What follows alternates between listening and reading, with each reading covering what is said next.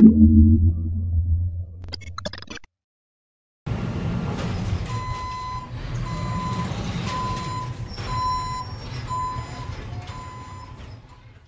mesmo tempo que temos pessoas que estão literalmente a morrer à fome, temos também um terço dos alimentos de todo o mundo a ser desperdiçado. Uh, significa que são 1,3 mil milhões de toneladas de alimentos. Isto são dados das Nações Unidas, que podem. Há um livro muito interessante sobre o desperdício alimentar.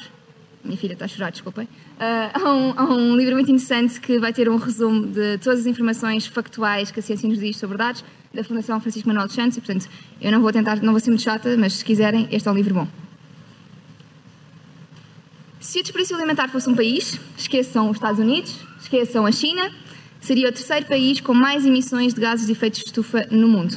Isto é problemático porque todos os dias nós ouvimos falar dos países a assinarem acordos de Paris, acordos disto, acordos daquilo, mas o desperdício alimentar não. Mais perto do microfone? Ok. Desculpa. Vou tirá-lo. Mais fácil, mexo muito.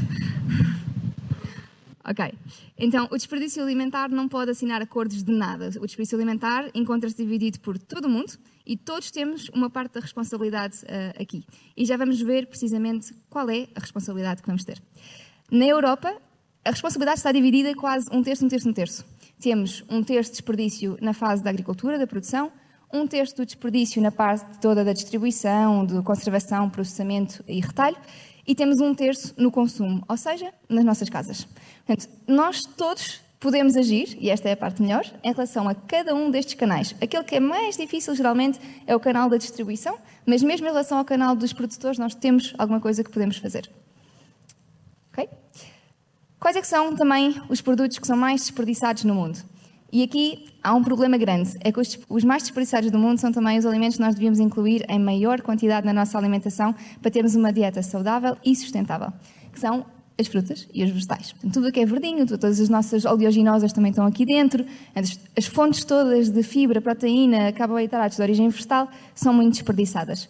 Depois temos, claro, o marisco. O marisco é altamente depressível, portanto, na verdade, só as regiões costeiras é que deviam consumir e, se calhar, assim conseguiríamos acabar com a sobreexploração uh, da, da, pesca. Um, regiões costeiras que tenham marisco, não são todas. Um, e depois a seguir temos então uh, os produtos em grão, o pão, por exemplo, é um dos, um dos, alimentos mais desperdiçados, que é algo que é talvez surpreendente, porque todos nós gostamos muito de pão, penso eu, acho que ninguém não gosta de pão, não é? Portanto, um, e, e, depois então temos uh, a carne e os laticínios. Compreensivelmente, a carne é um dos produtos mais caros, então ninguém gosta de o desperdiçar, por isso quando perguntam se uma dieta de base vegetal é cara, muito mais barata do que comer carne. Depende, se for muito processada, nem por isso. Então, o que é que nós temos em Portugal? Porque aquilo eram dados europeus e nós pensamos, sim, mas nós somos um país tradicionalmente ligado à agricultura, a boas práticas, temos práticas até relativamente artesanais comparadas com o resto do mundo. O que é que está a passar em Portugal? E o que nós vemos do estudo da, do, do, um estudo da, da perda que é, é de 2012, não é o mais recente, um, é que nós temos perdas alimentares nas nossas casas de 324 mil toneladas ao ano. Okay? Nós estamos por ano, cada pessoa em Portugal a deitar ao lixo, em média, cerca de 100 kg de alimentos. 100 kg, pensem no impacto económico que isto tem nas vossas vidas, pensem no impacto de justiça social que isto tem, porque nós temos pessoas em Portugal a passar fome, e pensem no impacto ambiental que tem, porque 100 kg são muitas, muitas, muitas emissões de carbono. Uh, um bocadinho antes de começar a palestra, estava aqui a comentar com, com o Rui, um, que vão ouvir falar sobre estes temas de uma maneira muito mais interessante, um, que estava a comentar com ele que a nossa grande parte da pegada ambiental, nós produzimos cerca de 7, 8 toneladas por pessoa por ano, uh, vem da nossa alimentação. Portanto, estes 100 kg de alimentos são uma fatia muito importante das nossas emissões uh, em Portugal. Então, o que é que podemos fazer? E aqui vou-vos dar, uh, muito resumidamente, depois a seguir vão ouvir nas próximas palestras pessoas a explicar isto em mais detalhe, como vão ver ali, esta vai ser mentira de certeza, um, vão, vão, ver como é que podemos fazer várias coisas. A primeira coisa que temos de fazer é planificar as nossas refeições. E vou-vos deixar aqui uma ferramenta gratuita que existe, que é o savethefood.org. Este site é tudo o que podem imaginar sobre antidesperdício alimentar, é absolutamente gratuito e tem esta, esta ferramenta chamada Guestimator, que é muito útil para, agora que vamos desconfinar e começar a ter jantares e almoços, para saber qual é a quantidade de pratos, a quantidade de, uh, de, de sobremesa, a quantidade de entradas que é preciso fazer para não desperdiçar. Ou, se quiserem guardar uns restinhos para comer no dia a seguir, podem pôr ali em cima que querem ficar com uma ou duas refeições extra e ele faz os cálculos todos. É muito prático e funciona bem, que eu experimento.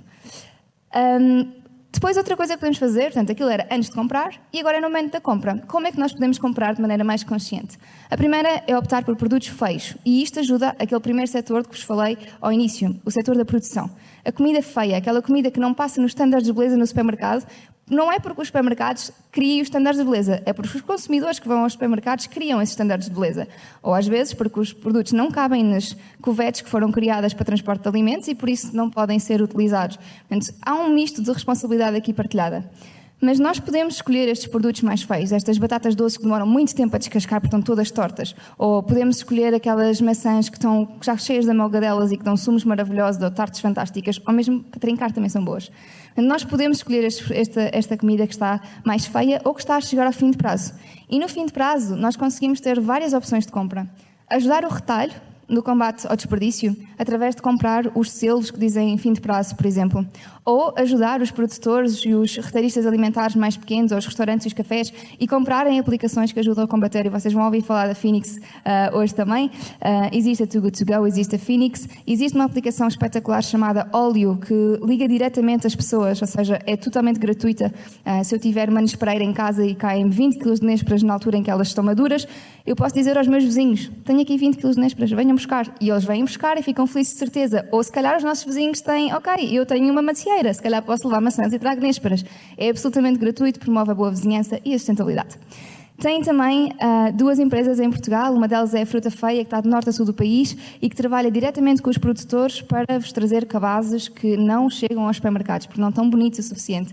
Tem a Equal Food, que é aqui em Lisboa, que faz exatamente a mesma coisa. Portanto, nós podemos ajudar os produtores e os retalhistas a combater o desperdício alimentar antes de chegar às nossas casas. Oi? Ok. Também nos supermercados uh, temos muito bons exemplos dos nossos retalhistas, porque embora ainda se desperdice muito, convém aplaudir estes esforços que eles fazem, senão não os fazem. Um, portanto, temos o cabaz zero desperdício, o continente já faz isso, um cabaz entre 50 cêntimos a 1 euro com os estudantes do dia. Temos uh, no Auchan, fazem pão de banana com as bananas maduras e com pão de ontem. Tem à venda também no Auchan, tem três categorias de pão, pão de hoje, pão de ontem e pão ralado. Quando, quando chega ao terceiro dia já é para pão ralado, um, que, que, são, que são obviamente também casos de sucesso. Tem no Pingo Doce, as sopas e os sumos feitos no Pingo Doce são todos produzidos através dos excedentes que eles têm todos os dias nos seus supermercados. Portanto, existem estes bons, estes bons exemplos. E de cada vez que nós pensamos, certo, mas existem muitos vídeos a circular de uh, comida que é deitada ao lixo. Existe o dumpster diving porque existe desperdício nos supermercados e a Ana de certeza que vai falar disso. O dumpster diving existe porque eles estão a falhar em algumas coisas. Mas nós temos de ajudar a escoar as coisas que funcionam bem e, por outro lado, perceber que estes produtos em fim de prazo também precisam de ter legislação melhor. Porque muitas vezes os supermercados não podem vender e muitas vezes não podem doar, ok? E eu esqueci-me aqui de um supermercado muito importante que eu tinha um slide só para ele e apaguei-o, não sei porquê, estou a ver aqui, que se chama Good After, que é um supermercado que é online, entrega rapidíssimo, eu uso muitas vezes, em que são apenas produtos que estão em fim de validade ou que já passaram do fim de validade, mas que são bons para consumir. E eu sou cliente deles já há muito tempo e posso-vos garantir que funciona. Ok? E depois, também nas nossas compras. Se não vamos comprar estes produtos em fim de vida, porque às vezes não há aquilo que nós queremos, ou não nos conseguimos adaptar, é importante este consumo autóctone, sazonal e local. E o Rui de certeza que vos vai falar sobre isto, mas é importante que sejam os três e não só o ser local. Porque imaginem consumir um produto que seja produzido à porta da vossa casa, mas que não seja adaptado ao vosso clima. Então o que vai acontecer é que vai ser preciso um gasto de energia, um gasto hídrico, uma perda de biodiversidade associada. É o problema dos abacatéis intensivos em Portugal, não é de cá. É o problema de muitos produtos que nós consumimos. Também importa perceber que muitas vezes, se não vão consumir autóctone, às vezes mais vale mandar vir de fora. Vou-vos dar o exemplo dos tomates. No Reino Unido, eles consomem muito tomate. Mas a produção lá não é possível. O tomate precisa de um clima muito quente para produzir e com pouca umidade, quente e seco. E eles não conseguem fazer esse clima a menos que o simulem. Como? Com recurso de energia. Estufas, armazenamentos. Então, eles produzem com um gasto intensivo de energia brutal. E no caso do Reino Unido, mais vale eles mandarem vir tomates de Espanha do que de produzir lá. Portanto, Daí ser importante ser estes três em conjunto, autóctone, sazonal e local. O sazonal é especialmente importante porque se tiver de ser refrigerado, vai haver consumo de energia. E a parte boa é que nós conseguimos alimentar-nos da natureza durante todo o ano de maneira muito saudável e muito sustentável. Rui, espero não ter entrado em demasiado pormenor. um, depois vamos à fase da cozinha e vão ouvir falar, a Sofia falar disto de certeza absoluta. Vamos aproveitar todas as partes dos alimentos. Há imensas, imensas referências de onde vocês, onde vocês podem tirar informação. O Dr. Google é espetacular nisto, porque se vocês tiverem uma coisa que não está fora, tipo, sei lá, uma rama de uma cenoura, se não souberem o que fazer, para além de pesquisar na página da Sofia, podem pôr no Google. podem fazer isso, ou podem vir também aqui ao Save the Food. É mesmo um site muito completo que ajuda em muitas coisas e esta não é exceção. E também no mesmo site pensar na conservação dos alimentos. E aqui é talvez onde nas nossas casas nós consigamos evitar mais o desperdício alimentar. Se uma refeição está cozinhada, não é para ir para o lixo porque de repente já passou do prazo. Se legumes passaram, não, não é suposto acontecer. Nós temos frigoríficos, temos congeladores. Hoje em dia não há praticamente desculpa para o desperdício alimentar. O problema é que nós temos muito mais condições uh, financeiras do que os nossos avós tinham, porque os nossos avós não desperdiçavam e não tinham frigorífico, muitos deles. Portanto, é uma questão de aprendermos a conservar bem os alimentos. E há várias técnicas de conservação e vocês vão aprender algumas. Certo, Sofia? E é isto. Eu sei que não posso alongar muito, espero que tenha dado um overall do, do desperdício alimentar e do, do, que implica e do que é que podemos fazer e de certeza que agora vão aprender muito mais em profundidade com cada uma das, das pessoas que segue. Obrigada mais uma vez.